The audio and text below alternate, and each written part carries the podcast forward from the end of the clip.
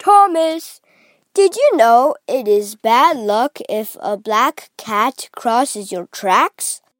said his driver. It's not my fault, peeped Thomas. The cat didn't stop at my crossing signal. But suddenly Thomas seemed to be having bad luck. As soon as they pulled into Anopha, Thomas had to stop at a crossing so that Gordon could pass with the express. The train was long and Gordon was going slower than usual.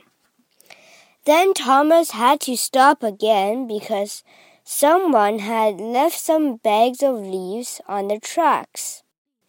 As his driver cleared them away, he grumbled, Some older children think that Halloween is an excuse to do naughty and dangerous things. And when they finally reached the station, Thomas had to stop behind a big pile of hay, and he couldn't see any of the children who were in costume. To make matters worse, Thomas saw the black cat again.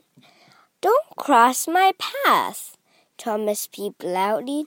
I don't need any more bad luck. But his luck did not improve. Although Thomas could hear lots of laughter and voices, he couldn't see anything going on around him.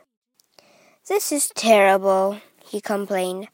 I cannot see a thing. No time to chat, Thomas, answered his driver. We need to get back to the quarry, and fast.